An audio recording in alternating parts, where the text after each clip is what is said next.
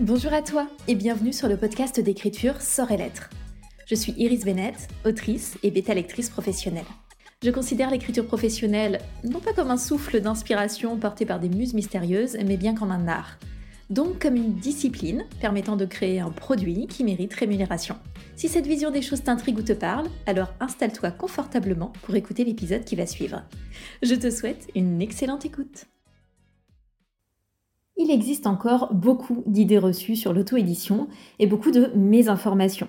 Et comme c'est la voie de publication que j'ai choisie pour mes propres romans, évidemment j'ai à cœur de communiquer sur les contraintes de l'auto-édition, des contraintes qu'on oublie encore un peu trop souvent.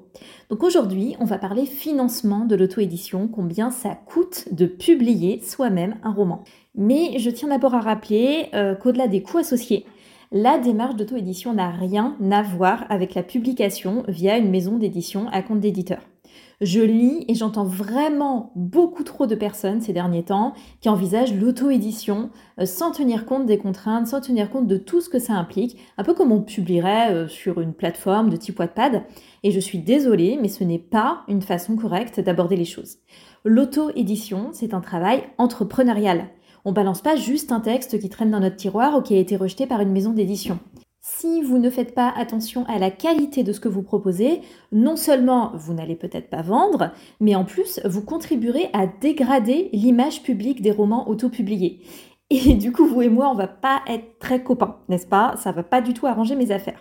Donc, s'il vous plaît, ne croyez pas que l'auto-édition est la solution ultime parce qu'elle vous paraît plus facile, plus rapide ou même parce qu'elle vous donne l'impression d'éviter la sensation de rejet d'une maison d'édition. Si vous avez besoin de cogiter sur tout ça, ben, ça tombe bien, j'ai réalisé un webinaire sur le sujet qui s'appelle L'auto-édition est-ce fait pour moi? Et je mets du coup les liens du replay dans les notes de ce podcast. Maintenant, revenons dans le vif du sujet et parlons argent avec cette notion de financement. Je voudrais immédiatement retirer le sujet du crowdfunding du périmètre de la discussion, donc on va d'abord faire un aparté sur ce sujet. Le crowdfunding, qu'est-ce que c'est? C'est du financement participatif qui se lance sur une période précise pour récupérer un montant d'argent précis sur une plateforme dédiée, en général sur Ulule. On peut essayer d'y faire financer bah, tout un tas de projets et donc la publication d'un roman pourrait en faire partie. C'est donc une campagne, vous allez communiquer sur votre projet de publication, inciter du coup les personnes à donner telle ou telle somme en échange d'une contrepartie, et ensuite il faudra livrer ces contreparties. Donc ça peut être des exemplaires de votre roman, hein, bien sûr euh, majoritairement, mais peut-être des éditions spéciales, aussi des goodies, etc. Bref, tout ce que vous aurez dû mettre en place pour appâter le consommateur. Ça implique donc beaucoup d'efforts de communication, de logistique, etc. Et aussi une grande sollicitation de votre réseau personnel. Parce que je ne sais pas si vous êtes au courant, mais en général, on aime bien donner aux personnes qui ont déjà de l'argent. Donc c'est mieux si vous partez déjà de quelque chose, que vous avez déjà des dons qui sont garantis par des personnes que vous connaissez. Je vois énormément de contraintes personnellement associées au crowdfunding. Euh, déjà, c'est une galère de logistique, il faut en être conscient. Il faut avoir envie de se farcir l'impression, l'envoi de colis, enfin toute cette gestion. Il faut des contreparties qui donnent envie, euh, qui justifient le prix plus élevé qui sera demandé aux gens. Bah oui, parce qu'il faut payer en fait la plateforme de financement, mais aussi tous les frais d'envoi, etc. Ensuite, c'est difficile d'en faire un modèle économique euh, viable et reproductible. Moi d'ailleurs, les maisons d'édition qui passent par des campagnes de crowdfunding, honnêtement, j'ai envie de leur mettre la tête au carré. Enfin, je ne comprends pas ce système, euh, cette absence de prise de risque financier. Comment est-ce qu'on peut avoir confiance dans une structure entrepreneuriale qui se prétend maison d'édition et qui fonctionne uniquement avec du financement participatif, moi ça me paraît complètement fou. Bon, après, ça n'est que mon avis, euh, mais c'est vraiment pas des structures que j'ai envie d'encourager. Donc c'est un modèle économique qui va pas forcément donner confiance. Euh, on se repose principalement sur de la love money et donc des gros efforts de communication. Et puis, euh, ça vient complètement sabrer vos ventes Amazon, puisque vous aurez déjà envoyé les exemplaires de vos romans à vos acheteurs, hors plateforme Amazon. Donc, ces ventes, elles ne seront pas comptabilisées et elles ne vous rendront pas plus visibles. Sauf que la campagne euh, de financement participatif, l'objectif, c'est quand même de lancer votre roman, mais après, il doit avoir une vie. En général, normalement, vous le mettez après sur une plateforme de type KDP, donc Amazon. Mais euh, si bah, vous avez déjà épuisé en fait toutes vos ressources personnelles, tout votre réseau personnel, eh ben c'est c'est pas impossible de le mettre ensuite sur Amazon, mais disons que vous êtes privé quand même d'un d'un petit boost au niveau du lancement. Du coup, sur le moyen long terme, je ne trouve pas ça génial, même pour une première publication, honnêtement. Alors on peut se dire, allez, je le fais une fois et après je verrai par la suite. Voilà, ce n'est que mon avis. Euh, c'est pour ça que je ne vais pas considérer le crowdfunding davantage dans, le sujet de cet épisode. Mais je voulais quand même en parler. Il y a des personnes qui le font, il y a des personnes qui euh, trouvent que c'est une bonne solution. Ce n'est pas mon cas, mais encore une fois, vous faites bien ce que vous voulez. Mon avis n'engage que moi. Laissons donc le crowdfunding de côté et on va se concentrer sur les frais associés à l'auto-édition, l'auto-publication. Il faut savoir qu'on est soumis à des exigences légales que les autoristes oublient parfois un peu trop souvent. Et parmi celles-ci, ben, il y a la nécessité d'effectuer un dépôt légal de son roman. Qu'est-ce que c'est? C'est l'envoi d'un exemplaire de son roman à la BNF. Alors attention, il y a des procédures différentes selon si vous publiez un roman jeunesse ou pas, donc je vous invite à vous renseigner bien sûr. Moi, je ne publie pas du jeunesse. Donc comment ça se passe? La version e-book de mon roman est directement euh, collectée en ligne par les robots de la BNF, donc j'ai rien à faire, j'ai pas de frais là-dessus. En revanche, pour ma version euh, brochée, la version papier, je dois envoyer un exemplaire papier. Je dois donc acheter moi-même un exemplaire au prix auteur de mon roman et je dois l'envoyer. Alors c'est pas très cher bien sûr, mais ça fait partie des frais. Vous avez aussi parfois le prix de votre première demande d'ISBN. L'ISBN, c'est une espèce de code d'identité de votre roman. Vous pouvez choisir un ISBN directement fourni par Amazon si vous publiez sur Amazon, donc sans frais du coup de votre côté. Perso, euh, comme je ne sais pas si je garderai éternellement mes romans sur Amazon, et je préfère éviter de faire des changements d'ISBN plus tard, des nouveaux dépôts légaux, etc., enfin m'ajouter de la paperasse par la suite, donc j'ai choisi d'utiliser mes propres ISBN. La première demande, elle coûte une trentaine d'euros et les suivantes sont gratuites. Donc là encore, des petits frais euh, de démarrage, si vous aussi vous avez envie d'avoir, euh, d'être libre au niveau ISBN par rapport à Amazon. Encore une fois, là, vous n'êtes pas du tout obligé, c'est un choix personnel que moi j'ai fait. Vous avez ensuite les coûts relatifs à la qualité de votre manuscrit. Le coût inévitable, incontournable, c'est évidemment la correction professionnelle. Donc là, s'il vous plaît, euh, référez-vous à des professionnels certifiés et pas à des gens qui ont euh, une bonne orthographe ou qui sont, je ne sais pas, votre ancien prof de français ou je ne sais pas quoi. Ce sont des compétences spécifiques qui font l'objet de formation. C'est pas qu'une question de cookies, c'est aussi des questions de syntaxe, c'est aussi des questions de règles typographiques. Évidemment, c'est pas parce que la personne est formée qu'elle est compétente. Ce serait beaucoup trop facile. Vérifier euh, du coup les références de la personne, aller regarder les romans qui ont été corrigés par cette personne. Vérifier aussi par rapport au planning des professionnels que vous repérez parce que ce sont des gens très occupés et en général il faut planifier euh, suffisamment euh, en avance. Le coût d'une correction professionnelle, ça dépend bien sûr bah, des tarifs du prestataire, ça dépend aussi du type de correction choisie et enfin de la longueur de votre manuscrit. Euh, sur mes romans qui sont dans les 80 000 mots en moyenne par rapport à la correction que j'ai choisie, au type de correction que j'ai choisi, ça me coûte entre 600 et 700 euros par manuscrit. Un autre coût qui est relatif à la qualité, là du coup pas de votre texte, mais plutôt à sa qualité perçue par les acheteurs et donc votre marketing, c'est bien sûr la conception de la couverture. Alors là encore, les prix sont variables selon si vous optez pour du photomontage, de l'illustration. S'il vous plaît, arrêtez de croire que votre couverture doit être super belle. Son objectif, c'est pas d'être encadré dans votre salon comme une œuvre d'art, c'est vraiment d'être visible et de faire vendre, surtout si vous visez le marché numérique en particulier. Sinon, euh, aussi belle qu'elle soit, c'est une mauvaise couverture qui remplit pas son objectif. Donc comptez quelques centaines d'euros pour une couverture réalisée par un graphiste.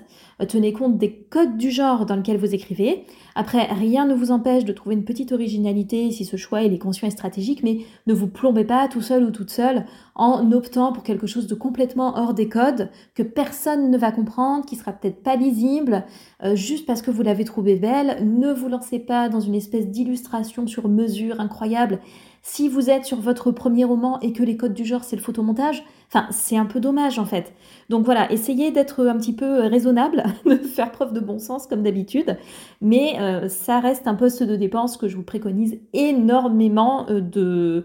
Euh, enfin je vous préconise d'en tenir compte et pas d'essayer de bricoler quelque chose par vous-même. Ah, et pour répondre à une question qu'on me pose hyper souvent, non, le graphiste ne lit pas votre roman. Le graphiste vous transmet un brief que vous allez compléter, mais il n'a pas besoin, si c'est bien faire son travail, il n'a pas besoin de lire votre roman.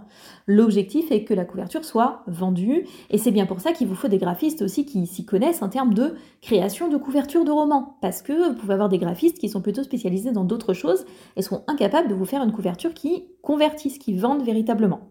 Donc là, on a déjà couvert les principaux postes de dépenses. On va ajouter un autre élément. Si vous préparez une version numérique, donc en e-book et une version papier, vous allez devoir vous occuper de la mise en page. Vous allez devoir donc vérifier cette mise en page et vérifier aussi la façon dont votre couverture va rendre une fois imprimée.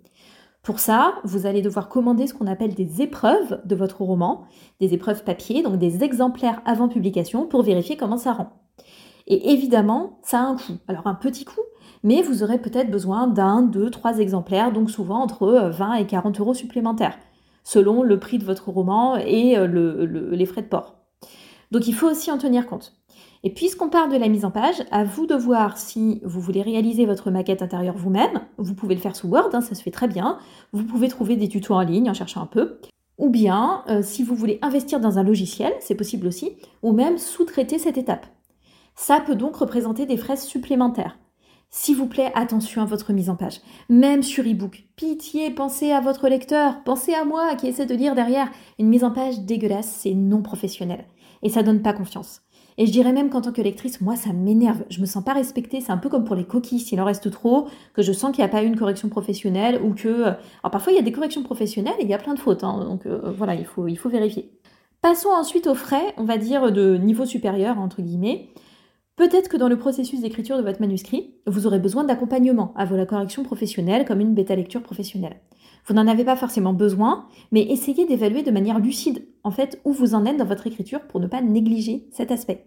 Parce que oui, ça représente des frais en plus, bien sûr, mais si votre roman, il présente beaucoup de problèmes de fond et qui se vend pas parce qu'il est incompréhensible, bah du coup, tous les autres frais que vous aurez été obligé d'engager, ils seront un peu perdus, en fait.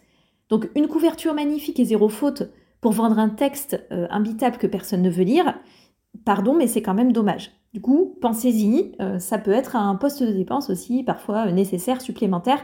Attention, souvenez-vous, ça se cale avant la correction professionnelle, ça se cale entre deux réécritures, deux réécritures de fond.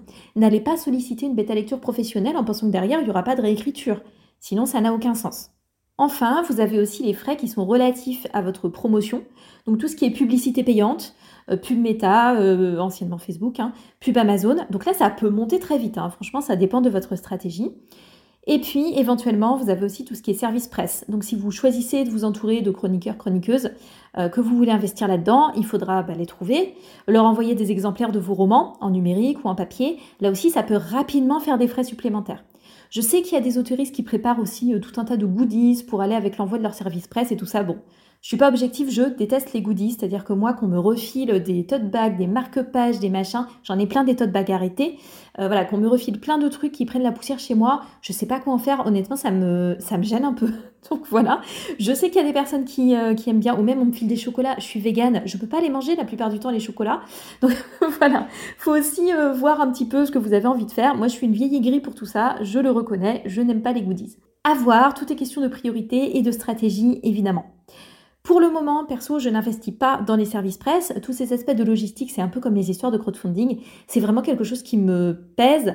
En fait, je préfère procéder étape par étape. C'est-à-dire que je préfère avoir un système où je fais pas tout, mais je fais euh, ce que j'ai à faire, je stabilise, je, une fois que j'ai un process qui est à peu près clair, ensuite je tente peut-être une chose en plus et ensuite je vois et ainsi de suite. Voilà.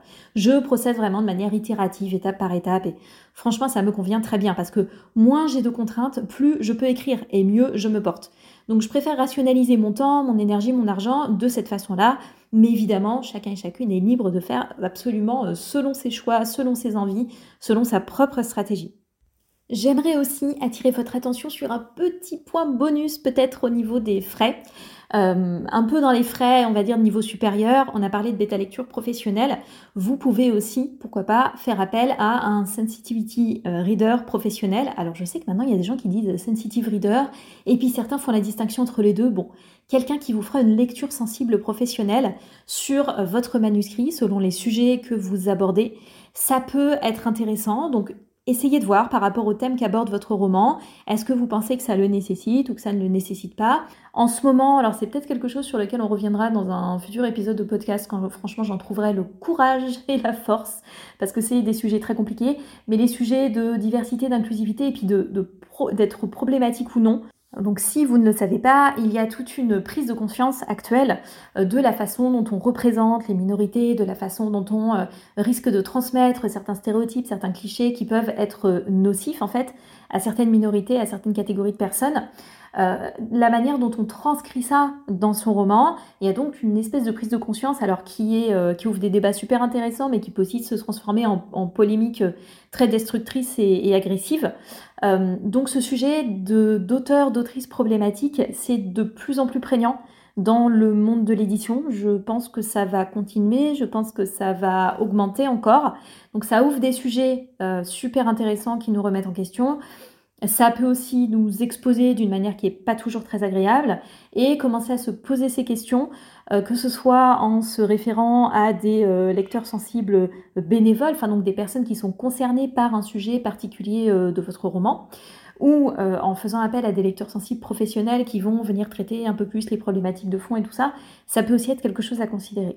Donc voilà, petite, euh, petite réflexion ouverte en tout cas autour de, euh, de l'autopublication. Je trouve qu'en plus, on a cette possibilité de vraiment penser à nos textes de cette façon lorsqu'on est autopublié, alors que lorsqu'on est publié par une maison d'édition, eh ben, la maison d'édition, elle va pas forcément faire ce travail en fait. Peut-être qu'elle s'en fiche. Parce qu'il faut bien garder un truc en tête, c'est que si vous êtes considéré un jour comme étant euh, problématique, c'est pas sur la maison d'édition qu'on va taper bizarrement, c'est sur vous. Que ce soit la maison d'édition qui ait sélectionné votre texte, qui vous ait dit que tout allait bien et qu'il est publié, c'est pas ça qu'on va retrouver sur les réseaux sociaux. Ce sera vous qui serez mis en porte-à-faux. Et euh, ben, une fois que vous aurez cédé vos droits, vous n'allez pas pouvoir juste retirer votre texte. Ou, enfin, donc ça amène quand même des réflexions euh, peut-être à, se poser aussi au niveau de, l'auto-publication. Mais justement, comme on a la possibilité de gérer nos droits sur nos romans, eh ben peut-être que ça peut aussi euh, nous permettre de mieux gérer euh, par la suite ces aspects. C'est encore des choses qui sont, qui sont en réflexion chez moi dans ma petite tête. Alors attention, j'en profite pour rappeler quelque chose de très important. Là, on parle des coûts associés à l'autopublication dans cet épisode. Mais il faut garder en tête qu'une fois qu'on commercialise son roman, il y a forcément un intermédiaire qui va prendre de l'argent, par exemple Amazon pour le fait de publier, donc on va récupérer des redevances, mais le prix auquel sera fixée euh, la vente du roman ne sera pas la quantité d'argent qu'on va réellement récupérer. Amazon va récupérer un certain pourcentage et si on ne passe pas par Amazon, il y aura une autre plateforme, un autre intermédiaire qui va récupérer ce pourcentage. Et au-delà de ça, par rapport aux sommes qu'on va toucher, il faudra payer des cotisations URSAF et des impôts parce qu'on va déclarer ses revenus. Alors certes, c'est pas des frais professionnels au sens où voilà, c'est de l'argent qu'on sort pour financer son roman, mais ça reste des sommes d'argent entre nous extrêmement importantes, en particulier les cotisations URSAF et je crois que c'est vraiment essentiel de le garder dans un petit coin de sa tête. Sur ce, cet épisode était déjà bien assez dense. J'espère que ça aura ouvert des pistes de réflexion, que ça aura répondu à certaines interrogations au sujet du financement de l'autopublication. On a parlé euh, du coup de plein de choses, les obligations légales. Alors attention, j'ai pas cité toutes les obligations légales, hein, renseignez-vous bien. Là, ce n'est pas une notice sur comment faire de l'autopublication. On parle vraiment financement, coût, poste de dépenses. Donc on a parlé du dépôt légal, on a parlé de l'ISBN, on a parlé des frais inévitables de correction, j'insiste. Euh, du coup aussi très vivement conseillé de graphisme. On a eu ensuite le coût des épreuves papier, le maquettage éventuellement, peut-être un accompagnement professionnel avant la correction professionnelle pour euh, euh, faire de la bêta lecture par exemple entre deux réécritures ou de la lecture sensible professionnelle, histoire de ne pas investir sur un projet qui n'aurait pas suffisamment de potentiel à l'instant T. Et ensuite vous avez tout ce qui relève, ben, pourquoi pas, de la publicité payante et des services presse. De nouveau, je vous invite à visionner le replay de la masterclass sur l'auto-édition. Vous y trouverez des compléments d'information sur cette démarche si ça vous intéresse. N'hésitez pas aussi à rejoindre le serveur Discord qui a été ouvert récemment pour rassembler les auditeuristes de ce podcast, mais aussi mon lectorat. Merci beaucoup d'avoir écouté cet épisode jusqu'au bout. Je vous souhaite une très belle journée, une belle écriture, et je vous dis à la prochaine